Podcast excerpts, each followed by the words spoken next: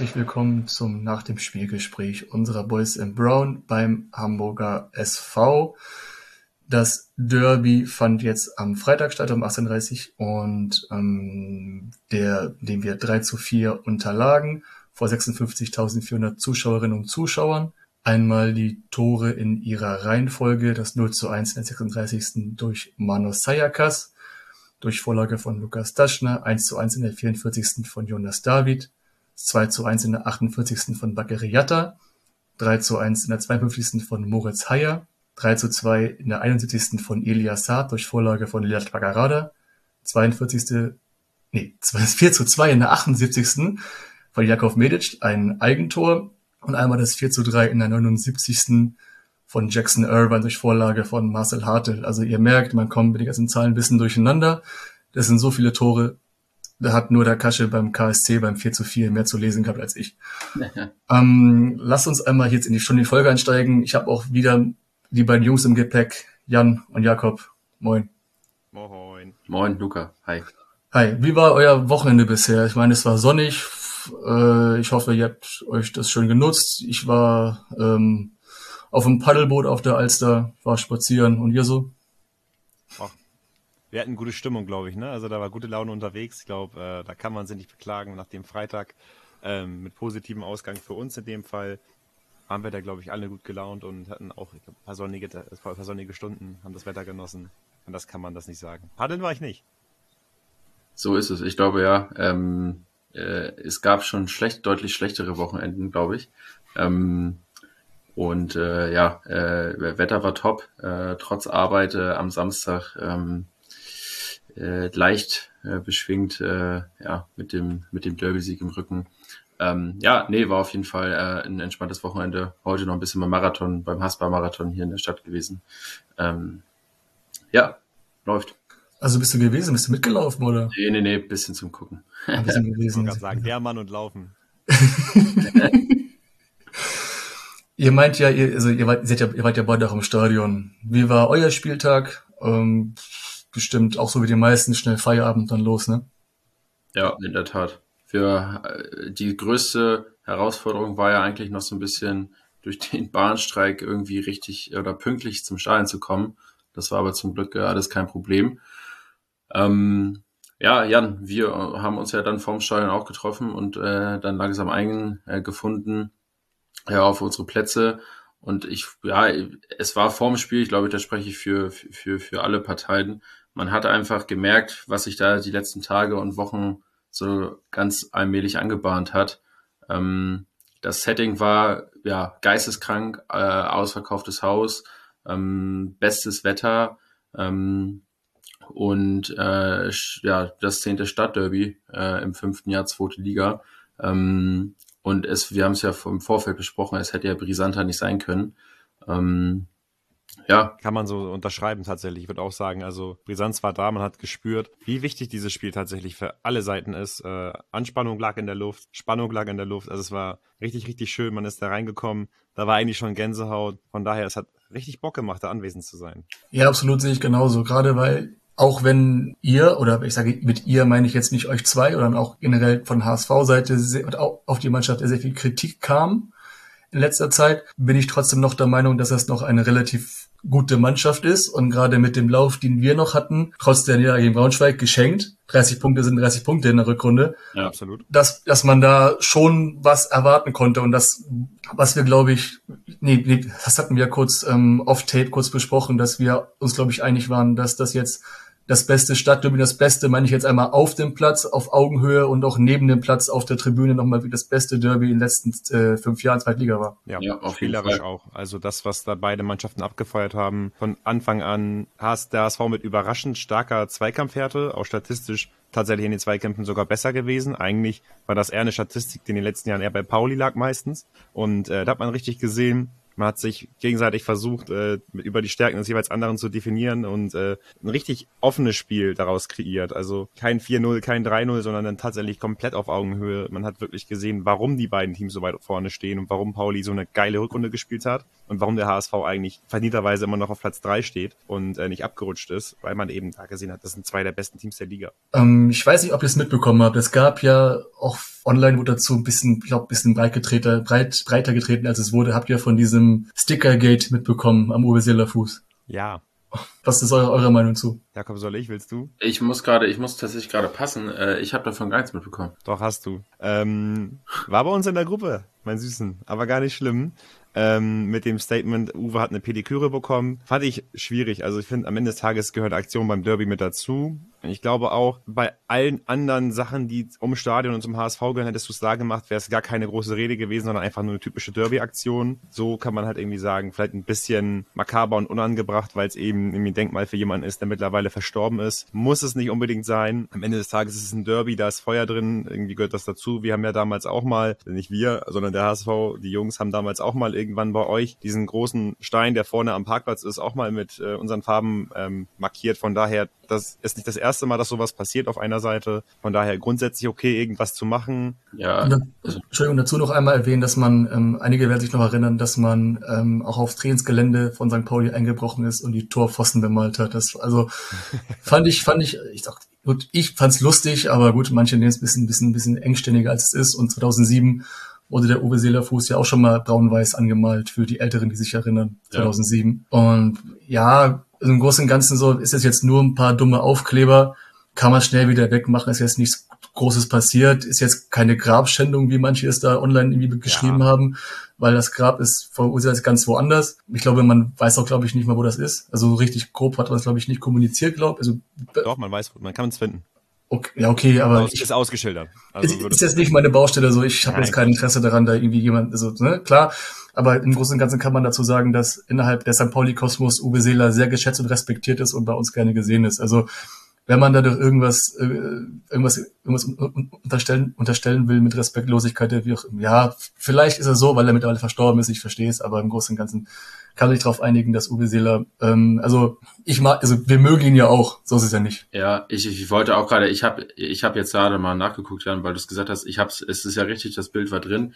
Äh, und es ist mir ja gar nicht so, ich aber ich muss auch sagen, also was daraus gemacht wurde im Nachhinein, also was man so in den Kommentaren sieht, äh, von wegen Grabschändung oder äh, Respekt vor Toten. Ähm, man muss ja immer auch bedenken, ich meine, diesen Fuß gab es ja auch noch zu Lebzeiten oder schon zu Lebzeiten. Also es ist ja kein explizites Denkmal, wie zum Beispiel diese Hermann Rieger Statue, die da oben vorm Arena Shop steht. So, das ist ein Denkmal. Ähm, so, das wurde ihm ja noch zu Lebzeiten da unten hin verpasst, äh, der, der Uwe Seelerfuß. So, von dem her ist so, ne, ist eine Aktion, die, Jan, hast es ja schon gesagt, ist irgendwo, das bringt das Derby mit sich und finde ich jetzt, kann man so abstempeln und gut ist. Kommen wir zum nächsten Aufreger, der sich, das hat sich äh, innerhalb des HSV-Kosmos bisschen als Verschwörung äh, angeraunt. Äh, Schiri aus Bremen.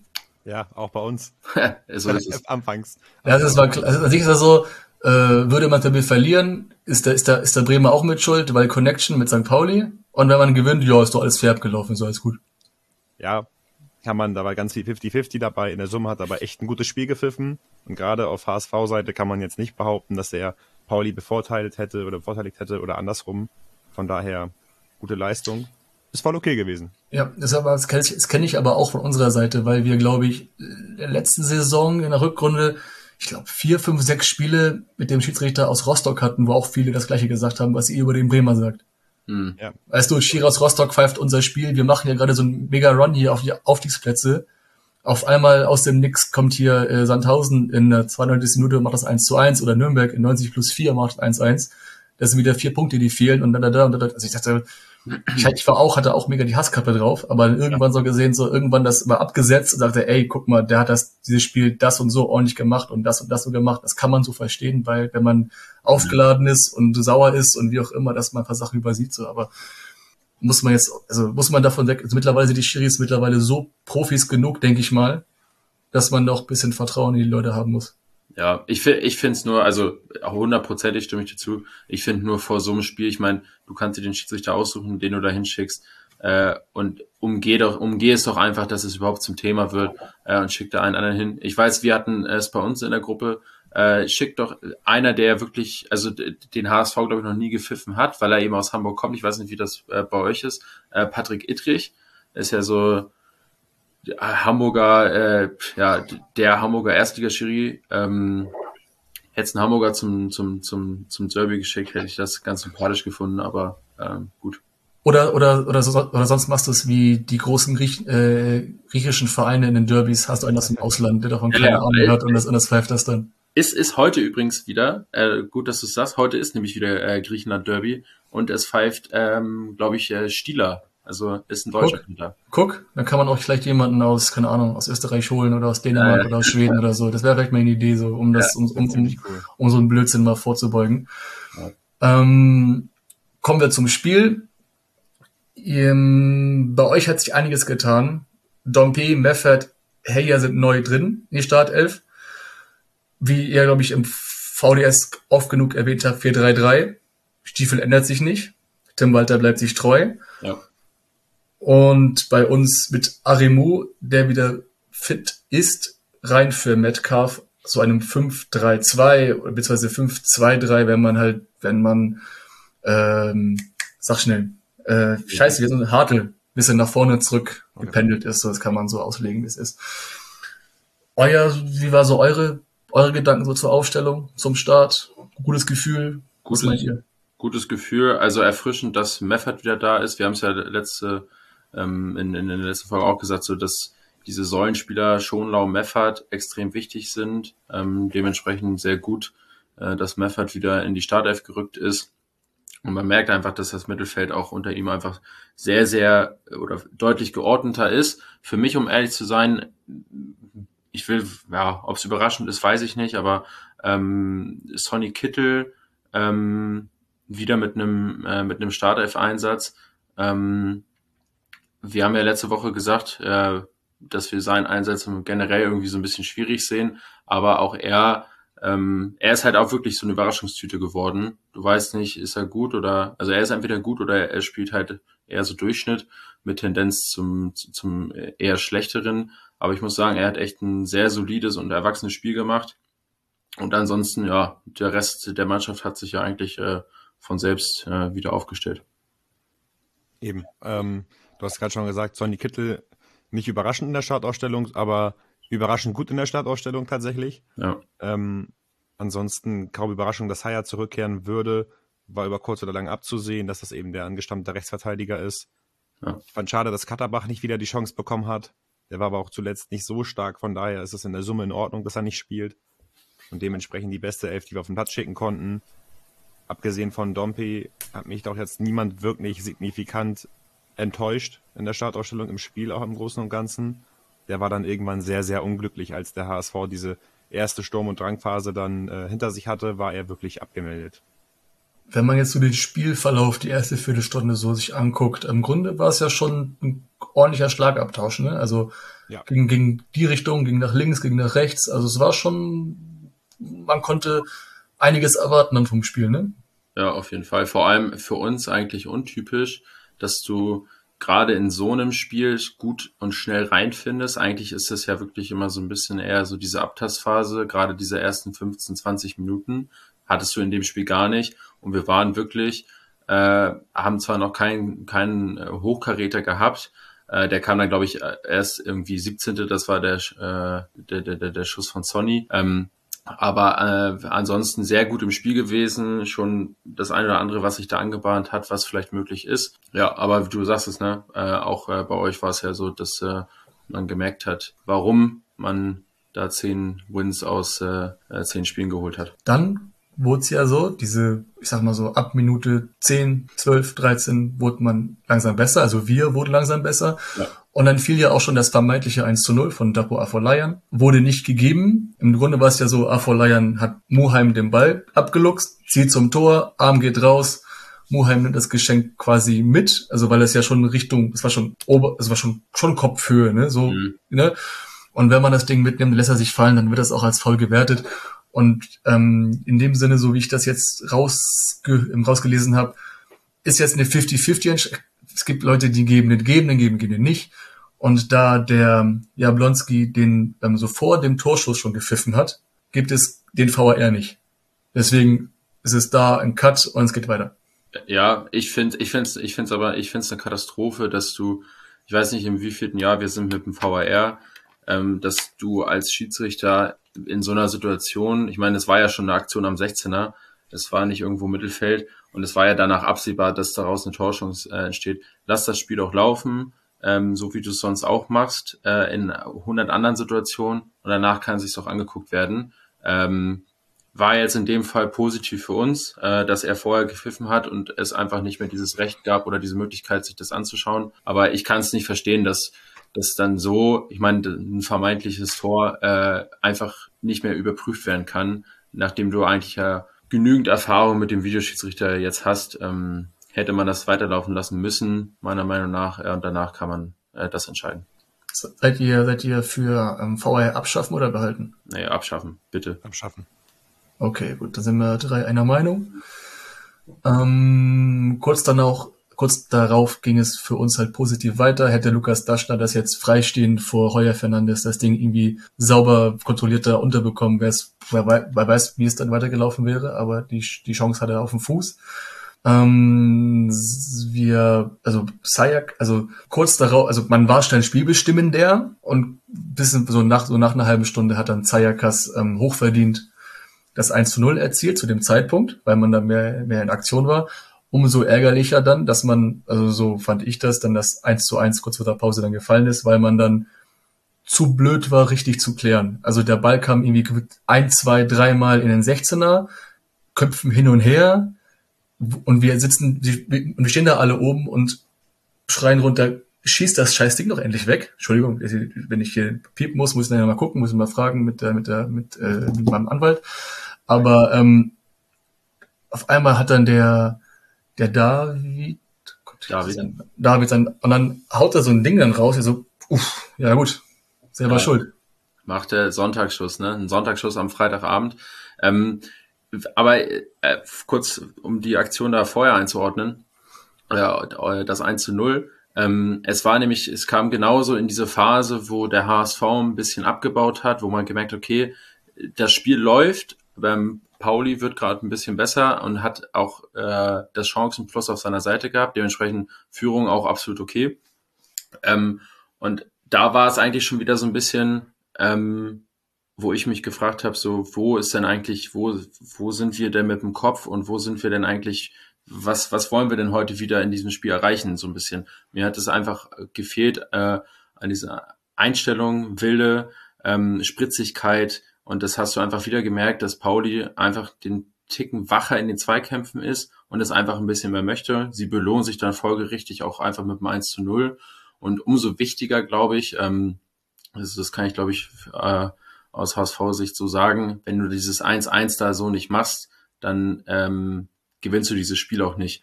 Weil mit einem Rückstand in die Pause zu gehen und einfach auch der, dieser Zeitpunkt, du warst ja noch gefühlt so im, so im Torjubel, als es dann in die Halbzeit ging und das, dieses Mindset einfach, das war ein kompletter Gamechanger. Das war das erste Tor von David tatsächlich. Wusste ich so auch nicht, hätte man mich gefragt, hätte ich nicht gewusst, aber das erste Tor in der, ähm, in der Liga für den HSV. Und er ist ja, wie du schon gesagt hast, kommt nicht oder nicht gut weggekommen in der letzten Zeit. Auch bei mir nicht. Ich habe es ja auch äh, gesagt bei unserem Vorgespräch, ähm, ne, dass David da ordentlich Muffensausen hat, ausverkauftes Haus, ähm, der Gegner. Aber ähm, überhaupt nicht, ne? Ja, hat da ein Tor rausgehauen, was er, glaube ich, äh, vielleicht so nur einmal in seiner Karriere macht. Und das war auch schön anzusehen, muss man sagen, auch von oben. Ja. Äh, vielleicht hat er jetzt dieses, dieses Muffensausen hier ab jetzt ja irgendwie abgelegt. Ich meine, wenn du so ein Ding machst, die ganze Menge rastet aus und du bist voller Adrenalin, stellst dich da irgendwie da vor die Tribüne und lässt da quasi den, den Hulk raushauen. Und dann bist du da unter Strom und dann kann ich mir vorstellen, dass das wieder so ein Klickmoment ist für so einen Spieler wie ihn, so einen jungen Spieler, der sagt, ey, jetzt. Das ist halt auch geil für ihn, so als, ja. als in Hamburg. Ich glaube sogar, dass er hier geboren ist, aber ja. ausgebildet. Und das ist ja so ein bisschen das, wovon man eigentlich immer träumt und wofür du ja auch Fußballer wirst. Ne? Wenn du ihn vielleicht mal in 20 Jahren fragst, so, was waren ja deine geilsten Momente, dann glaube ich, ist äh, dieser, dieser Strahl und dieses Tor äh, da ganz weit mit äh, oben drin. Genau, das war ja bei uns ja mit Finn Ulebecker ja genauso. Auch so ein Junge, der kommt dann auch aus der, aus der Jugend, auf einmal macht er im Derby das Tor. Ja. Und das ist also, ich weiß nicht, 1920 oder was, und gerade so, so ein, da, da trainierst du auch für, da lebst du für. Dafür wirst Absolut. du Fußballer, ja. Dafür wirst du Fußballer, wenn du in deinem, in deinem Ausbildungsverein im Derby ein Tor schießt und am Ende des Tages, und dann, wenn du noch gewinnst noch, dann ist es ja umso, umso geiler. Ja, unbezahlbar, ja. Ja, ja, dann bist du auch ein Held. Das Ja. ist dann auch Punkt. Das, das, das wird, das wird dir niemand vergessen. Okay, erste Halbzeit ist jetzt rum. Kann man zusammenfassen. Also im Grunde, wir hatten schon ein bisschen, wir waren schon so, so, so, so zu zwei Dritteln mehr im Spiel. Eins zu eins ist jetzt jetzt gewesen. Sonntagsschuss, okay. Und die zweite Halbzeit begann ein bisschen Verspätung. Es gab ja ähm, zuerst in der Nordkurve ordentlich Rauch und danach im Gästeblock wurde der Jahreswechsel einmal vorverlegt und man hat es knallen lassen. Ähm, bei uns im Blog auf millanton.de gab gibt's den schönen Absatz zu, also wenn man einmal die Taktikanalyse von Tim einmal sich durchliest, ich werde den dementsprechend nochmal verlinken. Ein Absatz, das heißt, der heißt ähm, die neun Minuten des Grauens nach der zweiten Halbzeit, also nach Beginn der zweiten Halbzeit. Das 2 zu 1 in der 48. wo Schonlau von links einmal rüberzieht komplett, Karol Metz lässt ihn über sich, über sich fliegen, erwischt Packerada auf dem falschen Fuß und da steht halt Baccare Jatta und knallt das Ding dann rein. Würde ich mal jetzt auch so sagen, es war ein Indiv also hätte nicht passieren müssen, wenn man da ein bisschen, also es war ein Fehler, war ein individueller Fehler, Punkt. Ja, Flanke, Flanke von Schoner sollte da ja auch nicht hin, sind wir uns ja auch einig. Das sollte ja irgendwo da ins Zentrum. Äh, Ich weiß gar nicht, wer da jetzt in der Mitte genau war, ob es Glatzel war, aber irgendein Kopfballspieler suchend. Ähm, und dann rutscht das Ding durch. Wie gesagt, Packerada wird da irgendwie, kannst du auch, finde ich, ihm nicht so richtig einen Vorwurf machen. Klar, kannst du immer irgendwie damit rechnen, dass das Ding durchrutscht, aber dann bounced er da nochmal auf und so, ja, und dann steht halt Jatta da, schiebt ein und ähm, das irgendwie alles innerhalb von Bruchteilen von Sekunden. Ähm, ja, Ja, Jatta allgemein auch der, ich glaube, in der zweiten Liga einer der Spieler, der am schwierigsten zu verteidigen ist, weil man einfach überhaupt kein Gefühl dafür hat, was er jetzt eigentlich macht. Und es ist einfach so. Und mit dem Tempo, was er da tatsächlich an den Tag gelegt hat und mit dem guten Sprint, den er da angezogen hat, da kommt er halt vorbei, da überholt er dann, also dann geht er dann Packerada vorbei, der ihn gar nicht mehr so richtig sieht. Man kann dann da einschieben. Ander, ein anderer Spieler, der wäre da gar nicht in der Situation gekommen, weil das Tempo fehlen würde. Sowas kannst du halt, so ein Glück hast du dann auch nur, wenn der Jatta steht. Aber kurz darauf musste auch Baccare Jatta behandelt werden, weil der Packerada ihn da auf und gerade weil das ja so ein individueller Fehler war, womit ich gehe mal davon aus, dass äh, Packerada damit nicht gerechnet hat, dass, da, dass, dass Karol Metz den Ball durchlässt und auf einmal ein Baccariata mit seinem Tempo da auf einmal auf, auftaucht und er versucht auch irgendwie zu intervenieren, ihn da am, am Fuß oder ähm, oder hinten am Fuß erwischt, der noch dann noch gelb sich gelb, sich gelb abholt, wo ich auch von vielen, also von HSV-Seite auch gelesen habe, dass es auch rot hätte sein müssen, wo ich man sagt, wo ich auch gelernt habe, guck mal, Fuß war nicht durchgestreckt, das, absichtlich war es jetzt auch nicht. Er wollte, okay. Ball, er wollte halt das Tor verteidigen, ne? weil es ist ist halt so, macht Packerada nichts, sagt man, äh, warum äh, schmeißt du dich da nicht rein? Ähm, also von dem her, ich finde das okay, das mit Gelb zu machen. Ähm, er wollte ihn jetzt äh, da ja nicht vorsätzlich verletzen, sondern die Aktion galt dem Ball. Ja, da konnte er nachher auch weiterspielen, also von dem her. Ähm, aber dann Ja. nicht mehr so lange. ja, Also, er wurde dann ausgewechselt, ja, ja, genau. Und ich weiß auch gar nicht, ob es da schon ein Update gibt zu seiner Verletzung. Ja, ist für mich auch keine rote Karte. Wäre auch einfach deplatziert gewesen. Ja, vor allem muss man auch sagen, das Tor fällt ja auch, wenn das Tor nicht fällt und äh, der Ball wegen des Fouls zum Beispiel drüber gehen würde, da könnte man dann drüber sprechen, ob man dann nicht vielleicht dann über eine rote Karte und Elfmeter nachdenkt. So in der Summe finde ich jetzt, Tor fällt schon unglücklich genug, ist die gelbe Karte so vollkommen in Ordnung. Und zu dem Ausfall von Jatta, soweit ich mich jetzt entsinnen kann, habe ich gelesen, dass er vielleicht sogar schon nächstes Wochenende in Magdeburg wieder fit sein kann. Ding Dong, kurzer Werbeblock für unseren Sponsor der KWD Kreativbrauerei. Ich möchte euch hier das Dominica vorstellen. Das Dominica Double Dry Hop Pale Ale schmeckt, wie der Name schon sagt, nach Karibik. Es sind sechs verschiedene Hopfensorten, die für ein fruchtig-tropisches Aroma sorgen. Und parallel dazu macht der moderate Alkoholgehalt seine Leichtigkeit das Dominica zu einem Bier, das man in der warmen Karibik-Sonne Hamburgs genießen möchte. Am liebsten am Elbstrand oder in einem der zahlreichen Parks in der Stadt oder sogar auf einer Lieblingsinsel eurer Wahl in der Karibik. Mehr Infos findet ihr unter kweder.bier, Bier in der englischen Schreibweise, und bitte denkt daran, Biere und andere alkoholische Getränke moderat und bewusst zu genießen. Werbung Ende. kurz darauf, also wirklich drei, vier Minuten später kam auch schon das 3 zu 1 und da muss man so sagen, so, das ist so ein Tor, das haben wir uns selbst zuzuschreiben. Das Ding wurde nicht, also wird aufs, also es kommt aufs Tor, wieder zurück und dann steht, dann steht, ähm, wer hat denn was getorgeschossen? Haier. Moritz Heyer. Haier, genau, Haier Ich hätte dann da frei vorm, ich hätte das ja frei vorm Torwart und kann das Ding einschieben. Brauchst einfach so. Ist, ist für mich genau so eine Aktion eigentlich. Ähm, äh, Ballaktion, ich weiß gar nicht, wer den, wer hat den Ball geholt? Reis. Also Reis hat die Flanke geschlagen, aber es war so im Mittelfeld den Ball erobert. Ähm, dann schnell geschaltet, das ist das, was äh, der HSV auch die Saison über echt gut macht. Pauli dann halt hinten unsortiert gewesen. Und dann ist das so ein Moment, äh, Vasil hält da mit einer also wirklich krassen Parade den Kopfball von Glatzel, wo du sagst, okay, äh, bei, weiß ich nicht, wahrscheinlich den anderen Torhütern in der zweiten Liga rutscht das Ding gleich rein. Und dann hast du eigentlich, ich glaube, drei, ähm, hast du drei Paulianer im Strafraum. Die Strafraumbesetzung ist eigentlich gut, aber es ist keiner da, der irgendwie da gallig reingeht und sofort reinspritzt, sondern es ist Moritz Heyer, der gar nicht so geil zum Ball stand, muss ich sagen, ähm, und den dann da irgendwie reinmurmelt. Also ähm, ja, da war halt das Momentum halt äh, komplett auf unserer Seite und das war halt, glaube ich, also so ein extrem wichtiges, äh, wichtiges Ding, sich dich da mit nach so kurzer Halbzeit schon mit zwei Toren abzusetzen. Ähm, ja. Ja, zumal auch die Seite bei Pauli dann viel zu offen ist. Ja. Reis kann da den, kann da die ganze rechte Seite belaufen, ohne dass er gestört wird. Und äh, Robert Glatzel, da weiß jeder, der hat wirklich auch kein starkes Spiel gemacht. Aber wenn der in eine gute Kopfballposition kommt, ist der eigentlich fast nicht mehr zu verteidigen. Und da springen tatsächlich auch, Medic war bestimmt mit dabei, ich weiß nicht, wer noch mit dran stand, ähm, einfach auch wirklich ins Leere gegen Robert Glatzel und der schafft dann einen guten Körper zu bringen. Jakob hat das gerade schon gesagt. Vasil hält ihn wirklich sehr, sehr gut. Und äh, Mohaya schafft es dann irgendwie aus dubiosen Winkel trotzdem den Ball gut einzuschieben und der Zugriff fehlt am Ende. Ja, Nikola Vasil ist auch nicht umsonst einer der, also laut Statistik einer der besten drei Torhüter der zweiten Bundesliga. Ja. ja. Also was der manchmal so manchen, also manchmal, manchmal unüberwindbar. Und jetzt ist jetzt 3 zu 1. Was ich aber dazu noch sagen muss, jetzt war echt ein Dämpfer, auch für uns, ähm, die da, die da in der, in der Kurve standen.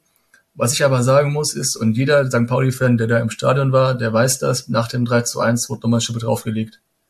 Also man hat wirklich nochmal Gas gegeben und wirklich nochmal alles nochmal rausgeholt, weil man gemerkt hat, okay, das war jetzt Pech, das war jetzt blöd, aber die Mannschaft kann das bestimmt noch, äh, noch wuppen oder äh, irgendwie aufholen. Das ist ja auch geschehen kurz darauf. Also nach 60 Minuten gab es einen Wechsel. Elias Saad und Metcalf kamen rein für Aremu und ähm, Afolayan, genau. Und ab dann hatte ich das Gefühl, das Spiel hat sich hat nochmal komplett gekippt. Also und dann zwar zu unserem Gunsten. Was dann, was dann äh, Metcalf und Saab dann gemacht haben, das war nochmal wirklich, also du hast das Spiel, also das ist von links nach rechts komplett gekippt. Also komplett Gegensatz. Bevor wir da weiter drauf eingehen, Jatta, der dann diesen Hackentritt dann bekommen hat von Packeradats ausgewechselt worden, wie wir jetzt erfahren haben, der wird, könnte, also der könnte nächste Woche wohl wieder spielen. Kurz darauf, Elias Hart in seiner ersten Aktion schon ähm, der auf Metcalf gibt, knapp am linken Pfosten vorbei. Und ab dann kam so zehn Minuten, also das hat sich so aufgebaut. Das hat sich aufgebaut, ne? Das waren gefühlt in zehn Minuten so drei Dinge, die waren mega gefährlich und denken so, das hätte jetzt ein Tor sein können. Ja, weil ich fand nämlich eigentlich, also die, man hat wirklich gemerkt, wie sich das ne, eben auch so aufgebaut hat. Du machst in der in der 52. das 3-1 und danach dauert es 20 Minuten, bis wieder was passiert, was ich eigentlich einen langen Zeitraum finde, so in der zweiten Halbzeit. Ähm, und dann hast du äh, aber, ja, wie gesagt, mit dem Wechseln gemerkt, da ist nochmal frischer Wind einfach auch äh, bei, äh, bei, bei, bei Pauli. Und wir verteidigen es dann halt einfach zu naiv und zu luftig dann äh, in der Situation. Ähm, es kann, es darf dir nicht passieren, dass du äh, im Zuhause mit einer 3-1-Führung ähm, mit, mit, mit einem Pass ausgehebelt bist und eigentlich deine, also es keiner deiner Verteidiger, David und auch Schonlau, hatten ja nicht den Ansatz einer Chance, ähm, äh, Sata noch einzuholen. Ähm, ja, und der schiebt dann cool ein vor Heuer. Heuer fand ich da in der Aktion auch ne, stark, dass er da überhaupt noch irgendwie rankommt an den Ball. Ähm, aber ja, dann steht es auf einmal 71. und es steht 3-2. Ich, ich, ich, ich, hätte sogar noch kurz noch gedacht, dass er noch rüberschiebt zu, zu Daschner, weil er auch im ich auch stand. Ja. ja, aber dann auch dann irgendwie noch diese Lücke noch findet und dann noch am Heuer das noch runterschiebt, also in dieses kurze Eck, er, er war ja auch noch dran und das hätte ja. also hätte auch noch, also das hätte auch, er noch nicht treffen können. Muss man und, aber auch sagen, Eli achso, sorry. Ja, nee, erzähl, sag. Für mich, äh, für mich Elias Saar tatsächlich da äh, der Spieler, der das Spiel wirklich mit am maßgeblichsten eigentlich noch be bewegt absolut, hat. Also die absolut, Chancen, ja. die er sich rausgespielt hat, die Chancen, die er rausgespielt hat, insgesamt auch für seine Mitspieler, das Tor, Also der hat da wirklich gezeigt, weshalb man ihn dann tatsächlich aus Norderstedt geholt hat. Ähm, ja, eigentlich auch ein Mann gewesen, wo man dachte, vielleicht auch eher einer für die zweite oder mal für zehn Minuten, aber der hat das Spiel, wie du schon gesagt hast, sehr, sehr gut gedreht, sehr, sehr auf links gedreht und auf rechts gedreht in dem Fall und ähm, tolles, tolles Spiel von sich äh, gezeigt. Und da war ich schon, äh, fand ich nicht gut, dass der so gut war dann. Also ich hoffe wirklich, dass es jetzt äh, nochmal ein Aha-Moment für, für unseren Trainer Fabian Hürzeler war, dass er ab jetzt wirklich öfter mal, öfter mal spielt. Wir hatten auch ein, ein, ein ähm, Halbjahresgespräch bei unserem Podcast, wo wir über die Nationalen auch gesprochen haben. Ich war ja auch im Trainingslager in Spanien, habe mir das Spiel, das Spiel auch angeguckt. Und Elias Saad ist halt so einer, das hatte ich damals in der Folge auch gesagt, es wirkt so, dass er, als er sich so, dass er sich sofort eingefunden hat. Ja. Der ist sofort ins, ins System rein, so wie ein, ein, Zahnrad, ein Zahnrad, das andere Zahnrädchen, das hat sofort als, als gefunkt. Und ich habe mich bis, ich war immer halt, ich war halt bis, bis eben halt so bis zum Spiel irritiert, warum er halt nur bei der zweiten Mannschaft da ist. Mhm. Ich, also ich, ich verstehe, vielleicht hat man noch einen zu großen Kader, vielleicht hat man die Gelegenheit irgendwie gesucht, weil, und ich meine, wenn du jetzt zehn Spiele in Folge gewinnst, dann so, ne? Zehn Spiele in Folge sind zehn, zehn Spiele in Folge gewinnen. Also ja, ja. und, und halt. ähm, ja, ich hoffe, dass das jetzt nochmal so ein Aha-Moment war. Und auf jeden Fall bin ich mega, also ich bin ich mega happy für Elias Saad. Wenn ja. wir jetzt, ja, und wenn wir jetzt da so weitergehen, ähm, kurz darauf halt, war wirklich Eric Smith das war Eric Smith oder Smith, wie wir ihn ja aussprechen bei uns, weil er, weil er aus Schweden kommt. Das war wirklich so mit der Fuß, also mit der, dieser, dieser Fußspitze hat ein bisschen was gefehlt, dann hätte er vielleicht auch ein 3-3 stehen können. Es war, also die, die Aktion auch, also wie das Ding da am, am, am Pfosten dann vorbeirauscht. äh, ich, also, ich glaube, jeder, der da im Stadion war in dem Moment, eigentlich siehst du das Ding schon reinfallen und, ja, weiß ich nicht. Ähm, ja, und du fragst dich dann so eigentlich so ein bisschen, wie konnte das eigentlich passieren? Weil nach dem 3-1 war eigentlich wirklich so das, äh, das Feeling wirklich so, okay, wir haben das Ding eigentlich im Sack, weil das Momentum war wirklich ja komplett äh, auf unserer Seite. Es ist, äh, wir haben, es hat alles funktioniert ähm, und ja, mit dem 3-2 und eben dann halt dieser Chance so hat sich das einfach so komplett äh, geswitcht und das war so eine Aktion, das wäre so typisch gewesen. 3-3 ähm, und dann, glaube ich, ist äh, nochmal richtig La Paloma äh, für, die, für die Restspielzeit. Aber so, ähm, ja, mache ich drei Kreuze, äh, dass das Ding da nicht in, ins Netz fliegt. Dann können wir aber noch einen Dämpfer. Quasi, das war, ähm, Bennis hat den, also einen hohen, hohen Ball verlängert auf Kittel, war das. Und er zieht halt in den 16er und wenn man, man, wenn, und er hat ja geflankt und wäre Medic nicht da gewesen, dann wäre Königsdörfer da gewesen. Also ja. so habe ich es jetzt gesehen. Also ich, ich glaube, das wäre, also ich will jetzt nicht sagen, mir ist ein Eigentor lieber von Medic als von Königsdörfer, ob das, das, das es, ob es jetzt auf seine Kappe geht, das Tor. Aber das war schon unglücklich. Unglücklich. Es war ein Dämpfer, das 4-2, auf jeden Fall. Definitiv. Das war halt auch wieder so eine Situation, wo man überrascht war, weil eigentlich Pauli ja sehr, sehr gut stand hinten in der Summe und man da wirklich ein Gegentor bekommt, wo man sich denkt, schon wieder so ein individuelle Fehler, etwas Unglück wie das Spielglück beim HSV, wird das schon sehr gut gesagt. Da kommt dann wieder Querschläger, den vorher sogar noch Jonas David einfach nur nach vorne schlägt, damit der Ball nicht durchkullert. Und plötzlich landet der Ball auf Umwegen bei Kittel, der es super schlau macht, durchgeht, guten Sprint anzieht, den Ball, den Ball antizipiert, durchkommt, die Flanke schlägt. Und du hast es super gesagt, wenn es Medic nicht selber ins Tor macht oder versucht, ihn wegzublocken, dann macht Königsdörfer den zu fast 100 Prozent. Hätte ich auch gesagt, ja. Der sah auch da echt frei aus. Der, sah, der war komplett blanko. Oder, ja. man, oder man, man muss dann halt riskieren. Ich weiß nicht, wer hinter ihm stand. Ich guck's mir gerade parallel mal an. Wenn da sonst die Blutgrätsche von hinten kommt, dann hast du halt den Elfmeter, kannst es vielleicht noch retten. Aber ja, also es ist sehr wahrscheinlich ein Tor. So oder so. Ja, spätestens da dachte man dann aber. Als V-Seite geil. 4-2, zwei Tore Vorsprung. Ding ist durch, 10 Minuten zu spielen. Dann kann man halt aber die Ecke. Hartl-Ecke, ja. Irvine hebt wieder ab. Air Jackson Irvine. Ja, und du siehst schon. Exit to Paradise again. Ja, ja, und ich finde, ich finde es immer ganz geil irgendwie, wenn du, wenn du im Stadion bist. Es gibt so, es gibt so Tore, du siehst einfach schon, oh, die Flanke ist ganz gefährlich, dann wirklich Ball geht an den Kopf und nur von der Flugbahn her, du siehst schon scheiße, äh, das wird ganz, ganz gefährlich. Und das bei, bei dem, bei dem Kopfball fand ich, war das halt eben auch so. Irvine geht da fast unbedrängt hoch äh, und kann dann da einschieben. Und was da halt auch einfach so krass ist, irgendwie eine Minute zwanzig nach, nach dem, nach der vermeintlichen Entscheidung äh, bist du auf einmal wieder zurück und hast ja dann immer noch zehn Minuten äh, wo du wieder Gas geben kannst. Ähm, ja, also es war schon, pass, hat, passte zu diesem äh, verrückten, äh, verrückten Spiel einfach. Beim 4 zu 2 dachten wir auch schon, okay, das Ding ist jetzt irgendwie, irgendwie, irgendwie durch. Auf einmal kurz darauf später kam halt Irvine wieder mit dem Kopfball und wir flippen wieder alle aus. Also okay, komm, wir haben noch zehn Minuten, lass das Ding nochmal, lass mal, lass mal noch, noch mal Gas geben. Dann, also, also in den letzten zehn Minuten, es war schon viel hin und her, ne? Also es war nochmal ein offenes Spiel. Klar, ihr hattet zwar die Führung, ihr wart im Vorteil, aber so, dann ging's, also das, Du hast, war halt mal, ich finde, man hat so ein bisschen gemerkt, so, also diese richtige, diese letzte Schlussoffensive, also Pauli hat es danach nicht mehr geschafft, diesen Druck, Ja. den sie vorher hatten, weiter aufrechtzuerhalten. Also es war nicht so, dass Pauli danach noch Chance um Chance hatte. Es gab noch so ein, zwei Abschlüsse, aber ähm, ansonsten hat Hamburg da so äh, eigentlich ganz gut dann äh, die Angriffe stoppen können. Was ich noch eigentlich ge- ja recht beachtlich finde, dass es gab ja noch zwei Wechsel dann auf unserer Seite. Äh, den einen in der 95. den will ich jetzt mal äh, außen vor lassen.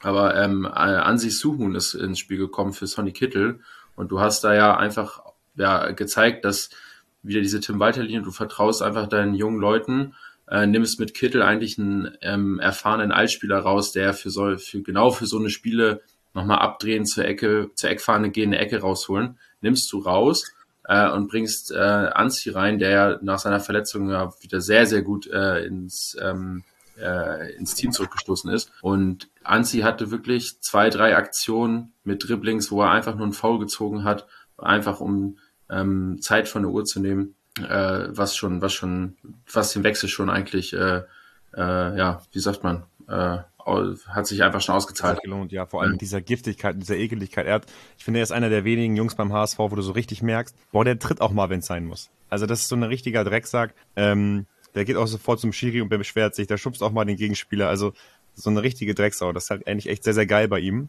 Und deswegen für mich auch ein Wechsel, wo ich sage, super. sagt so, ne, und wir hatten es auch vorhin kurz angesprochen, es ist halt Derby. Du musst halt auch mal, wenn es halt auch mal eng ist, wirklich auch mal, auch mal reingehen.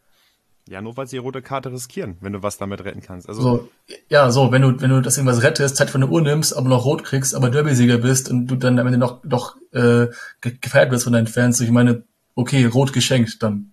Ja, Ich glaube, das ist doch, das ist im Endeffekt auch egal dann. ja. Ja, dann, wie gesagt, diesen allerletzten, also, ja, also Nachspielzeit und ist halt so, wie es ist. Wenn eine Mannschaft führt, das ist, das, das ist, dass man ein bisschen Zeit schindet, das ist normal so, deswegen will ich das jetzt unkommentiert lassen und dann sp- rüberspringen, das macht jeder. Das, mach, das, das machen wir ja auch so, das macht jeder. Ähm, ich fand's halt, und ich weiß nicht, ob es euch aufgefallen ist, aber ich fand's, also einmal ist mir aufgefallen, also einmal ist mir aufgefallen, ich dachte, also, also wenn wir einen Einwurf hatten und man schnell rausgehen wollte zum Einwerfen, dass dann der Balljunge den Ball reingeschmissen hat. Zeichnung. Ja. ja. Einmal hatte ich gesagt, okay, kann ja mal vorkommen. Aber dass es so zwei, dreimal vorkam, war schon, ey, Digga. Es ist ja das erste Mal, Junge auch Derby-Sieger. Äh, Das ist ja das erste Mal passiert, äh, noch, da stand ja, glaube ich, noch, äh, ich weiß gar nicht, ob es da 3-2 schon stand, aber das war ja da einmal so, das war ja danach so, was, äh, ich sag mal, bei uns so ein bisschen kursiert ist. Ähm, Medic war ja derjenige, der dann so ein bisschen den Balljungen draußen angeschrien hatte. Und irgendwie fünf Minuten später hat er das Eigentor gemacht, so ein bisschen so. Und danach war so der O-Ton so ein bisschen, ja, ne, Karma äh, hat das geregelt. Aber wie du schon sagst, es gab danach, ähm, auch in der Nachspielzeit, auch nochmal so zwei, dreimal eine Aktion ähm, an unterschiedlichen Stellen, aber es war, es war jetzt nicht immer nur der gleiche, ähm, wo der Ball äh, schon äh, unverhältnismäßig lange draußen war. Es war auch, gab auch eine Aktion, wo ihr einen Abstoß machen wolltet und äh, auf einmal war gar kein Ball da und auf einmal waren zwei, auf einmal waren zwei Bälle da. So, und dann muss wieder einer Ja. rausrennen und einen rausschießen. Ähm, ja, ist halt auch so eine Sache, wenn, wenn, wenn, wenn, wenn das jetzt uns betroffen hätte, ähm, wäre ich da auch äh, durch die Decke gegangen, weil sowas ist halt einfach. Ich muss aber ganz ehrlich sagen, ich habe versucht zu erinnern, ich habe das jetzt, ich habe das jetzt so in der Form noch nie erlebt. Dass mal, mal vorkommt. Einmal, kann ja mal Ja. vorkommen. Du schmeißt ihn irgendwie rein und der ist dann irgendwie nach links, dann ist er irgendwie nach rechts, dann kann es ja mal vorkommen, wenn, ne, aber das ist so drei, viermal vorkam, zum Beispiel so, oder einmal will Nikola Vassil einen Abschluss machen, einmal ist kein Ball da. Ich so, warte, Ja, warte, warte. Also das habe ich in der Form noch nie erlebt, Ja, wobei, man muss ja sagen, die Rolle des Balljungen oder wer auch immer denn da steht, den Ball zu ja auch. Ja, äh, am Ende des Tages ist es genau das. Wobei, ich weiß nicht, ob wir den Ausschnitt kennen von dem Spiel von Tottenham, wo der Balljunge den Ball so schnell einwirft, also wirft zum Spieler, dass aus Genau. dem Einwurf tatsächlich Ja, sofort ich erinnere mich. resultiert.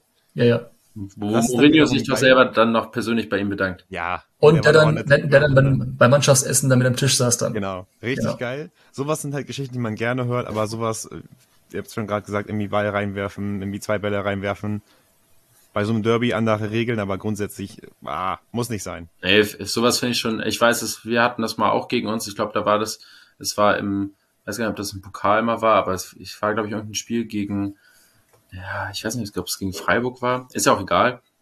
Und da wurde mal von der Trainerbank ein zweiter Ball halt absichtlich aufs Spielfeld geschossen. Konter konnte nicht zu Ende gespielt werden. Ja, das ist scheiße, sowas. Und sowas ist halt scheiße, so, weil, ja, das bringt halt so unnötige Schärfe rein, so, und das, ja, ja, ist halt scheiße. Ja, das hatte ich auch letztes Mal gesehen vor ein paar Wochen in der Niederlande, in der ersten Liga oder so. Da ist der Torwart zu, Seit zu Seiten aus, hatte den Ball noch irgendwie rausge rausgegrätscht, hat den Ball noch dann parallel genommen wieder reingeschmissen, damit der andere nicht den schnellen Aus aus Ja. äh, Einwurf einführen konnte, da weil das Tor leer war. Ja. Das, ey, das, ist- Ellenreuter, glaube ich sogar. das, das, das, Das das war fragst du ein mich was. deutscher Torhüter. Das, da war fragst du mich. Ja, das kann sogar gut. sein. Also das Video gibt's schon noch irgendwo. Also wer interessiert ist, immer mal nach, ähm, nachschauen. Okay, also wir haben also das Spiel ist jetzt durch. Was ich noch, was ich dann noch fragen wollte, ähm, ist das eigentlich immer so, dass also ist es immer so, dass man bei euch nach dem Spiel das Gefühl hat, dass man man ist auf einem ähm, Coldplay-Konzert? Nee, Äh, aber die, das ich sag mal so, es hat, die Solarpanels haben gefehlt, sonst wäre es Coldplay gewesen. Nein. Äh, nee, tatsächlich muss ich sagen, das ist, glaube ich, erst einmal in dem, im Winter damals vorgekommen, gegen Sandhausen danach, so zum Übergang, Mhm. so Weihnachtsstimmung, da passt es ja auch. Ja. Aber irgendwie hat es sehr, sehr schön gepasst. Äh, Für euch vielleicht nicht so Gänsehautstimmung, aber bei unserer Seite umso mehr. Ähm, es war wirklich schön. Lichter aus, äh, blaues Licht, LSD-Trip äh, habe ich gelesen in verschiedenen Newsportalen. äh, das hat eigentlich ganz gut getroffen. Es war sehr, sehr schöne Atmosphäre dann tatsächlich auf unserer Seite und ähm, allgemein, das muss man ja auch nochmal sagen, war das wirklich ein Spiel, wo von beiden Fanlagern echt, abgesehen vom Pyrokram, den ich auch persönlich sehr, sehr geil finde, war das stimmungstechnisch schon sehr, sehr geil. Wieder gute Werbung für die zweite Bundesliga und gute Werbung für diese großartige Stadt. Wie du meintest, gute Werbung für die zweite Liga, das heißt, ihr wollt bleiben oder was? Nee, nee, aber andere müssen ja bleiben. Müssen. Oder andere müssen kommen. Wenn wir ja nächstes Jahr nicht da sind, soll die Liga ja trotzdem noch aktiv sein. Ja, also mal gucken. Ich muss aber, ich will noch eine Sache zu diesem, Ja. zu dieser Lichtgeschichte sagen. Also es war, es war, es war irgendwie, ich weiß nicht, spontan geplant. Äh, wie dem auch sei, ähm, gab es so in der Form auch noch nicht. War jetzt auch alles, ja, hat jetzt so in den Rahmen gepasst. Äh, ich hoffe aber jetzt, dass das nicht irgendwie zur Regel wird, ähm, weil wir haben ja jetzt auch im Zuge der Stadionmodernisierung auch neue Flutlichtanlage etc. bekommen. Ich hoffe nicht, dass wir uns da bald äh, in die Teams der, der Lichtshows mit eingliedern, wie Oh, es irgendwie nicht. in Wolfsburg gemacht wird, weil äh, oder auch in München mittlerweile, in Leipzig. Ähm, das können sie dann schön lassen. Also Nee, das war jetzt einmal geil, weil es halt das Derby war und Ja, ja. irgendwie das schöne Stimmung und blaues Licht und irgendwie alle euphorisch. Das ist geil, aber wie du schon sagst, bitte keine Lichtshow. Aber ich fühle den Punkt mit dem, mit dem Coldplay-Konzert, wo dann auch die Leute ihre, ihre Handy-Taschenlampen da angemacht haben und so. Es war schon ein bisschen, ja. ja. Sah schön aus, war aber heavy. Im Großen und Ganzen, ja gut, was kann man, kann man zum Spiel sagen? Ihr seid, ihr, ihr, ihr, habt, ihr habt das Derby gewonnen. Ihr habt den Doppelschlag genutzt nach der Pause. Also da waren wir noch nicht ganz, noch, noch nicht ganz da. Wir kamen, also wir haben nie aufgegeben. Am nächsten Tag war ich ja auch noch, ähm, also am Samstag war ich, war ich noch unter- unterwegs bei uns im Viertel und habe noch einige Leute getroffen aus der, ähm, aus der, aus der aktiven Fanszene. Und dann kamen wir halt zu, zu dem Schluss, dass wir der Mannschaft nichts vorwerfen können und dass wir uns selbst nichts vorwerfen können. Wir, klar, wurde mal gepennt in der zweiten Halbzeit, kurz paar Minuten, im Großen und Ganzen war das eine super Leistung. Du hast zwar die kurz ähm, zehn Minuten kurz verpennt der zweiten Halbzeit, aber du hättest auch in der, du hättest aber auch, als Elias Hart reinkam, zwei Tore nachlegen können. Also das hätte auch, keine Ahnung, 5-5 ausgehen können, weißt du? Ja, und dann glaube, musst- kannst halt niemandem was vorwerfen. nee, und du kannst auch nicht immer, also gerade wenn man ne, in diesen sagt so, was kann man sich vorwerfen? Du hast ähm, zwei der besten Teams, du kannst halt nicht immer alles verteidigen so. Es hat seinen Grund, warum beide da oben sind. Ähm, von dem her äh, absolut okay. Und ich weiß gar nicht so, wenn man jetzt so mal vielleicht nicht auf die Zahlen guckt, weil wäre jetzt keine deutliche Sprache, aber ähm, die geben nochmal ein anderes Bild ab. Aber ich fand so, wenn man es jetzt äh, das Spiel im Nachgang nochmal sich äh, so ein bisschen Revue passieren lässt, glaube ich, kannst du dich auch nicht beschweren, wenn das am Ende des Tages irgendwie unentschieden ausgeht, weil halt eben beide Mannschaften haben äh, gute Phasen gehabt. Pauli hat einfach ein bisschen die äh, in, der, in der ersten Halbzeit äh, ja das nicht nutzen können, dass sie mehr vom Spiel hatten. Ähm, auf der anderen Seite haben wir halt unsere ähm, ja mental nach der Halbzeit waren wir einfach da und ähm, so hat jeder seine starken und schwachen Phasen gehabt. So deswegen, ich tue mich da wirklich schwer zu sagen, irgendwie, dass es jetzt äh, der Sieg irgendwie übelst verdient gewesen ist. Unterschreibe ich. Ja, und das war und das war der äh, das war der Spieltag. Also das, äh, das Ding ist ähm, jetzt abgehakt so, also es ist jetzt ist es verloren. Spiel war trotzdem geil. Ja. Und ähm, ja, hatten dann trotzdem und dazu muss man auch sagen so vom Gespräch noch gestern, was ich mit einigen führen konnte, so man war erleichtert, dass es vom Tisch ist. Ja, gehen wir, glaube ich, auch mit. Man kann, glaube ich, in der Summe sagen, dass der HSV das hoffentlich als Energizer nutzen kann, um dann tatsächlich endlich mal hochzugehen dieses Jahr. Who knows, who knows, Heidenheim who knows? ist, ist dagegen. Heidenheim ist dagegen, bestimmt, aber in der Summe ist es, glaube ich, ein Spiel, das super, super viel Selbstbewusstsein freischaufeln kann.